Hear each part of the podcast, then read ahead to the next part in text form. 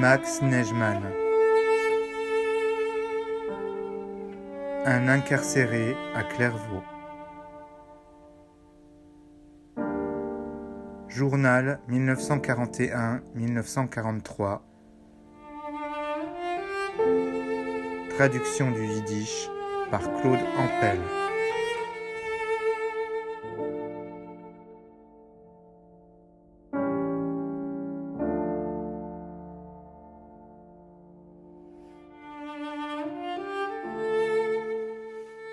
Jeudi 25 septembre 1941. Hier, nous est arrivée une terrible nouvelle. Colin a été fusillé par un peloton d'Allemands qui sont venus spécialement pour accomplir l'exécution. Il était dès le départ condamné à mort et ensuite il a pris 12 ans de bagne. Hier, il a été exécuté vers 15h45. Ceux qui lui ont parlé avant sa mort nous ont rapporté qu'il avançait avec un sang-froid hors du commun. À part ça, pas de grandes nouvelles. Le temps se déroule, mais on sent une certaine nervosité.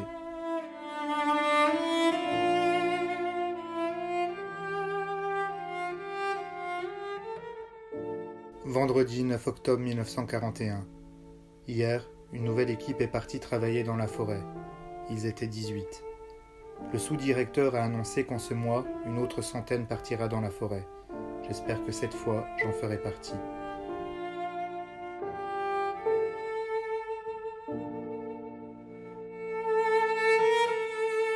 À part ça, rien de neuf. Les jours passent de manière monotone.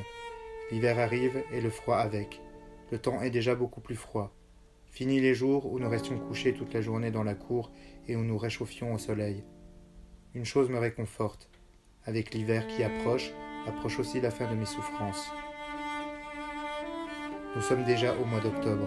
Encore six mois. Tout sera passé. Je reçois de bonnes nouvelles de la maison. Cela me procure de la satisfaction. Ils sont tous en bonne santé. Le travail ne manque pas et pour le moment, ils vivent tranquilles. Mon frère Yakov et sa famille vivent à Lyon. Yakov travaille et les nouvelles que j'ai de leur part sont bonnes.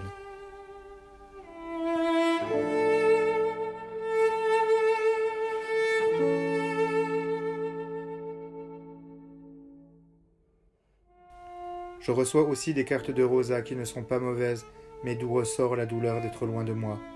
Elle attend avec impatience, de même que moi, le jour où je serai libre.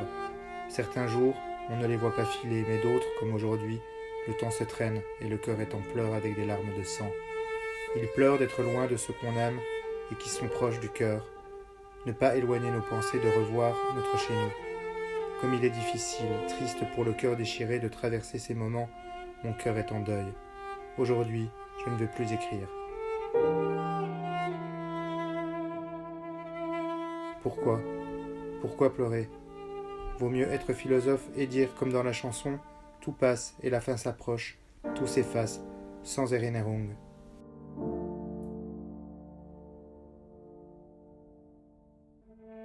Mercredi, le 8 octobre 1941.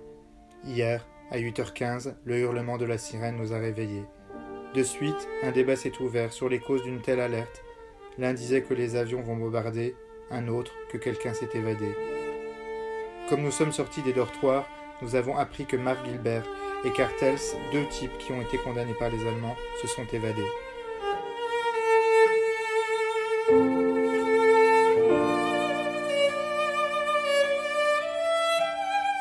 Trois sous-officiers allemands sont ensuite venus vérifier les faits et l'après-midi, ils sont arrivés dans la cour. On nous a alignés en deux rangs et ils ont commencé à appeler environ 50 noms afin de vérifier qu'ils étaient bien ici. Dans l'après-midi, j'ai appris comment mes deux camarades ont réussi leur fuite. Ils ont scié la cloison, ce qui leur a permis de se sauver de leurs cellules.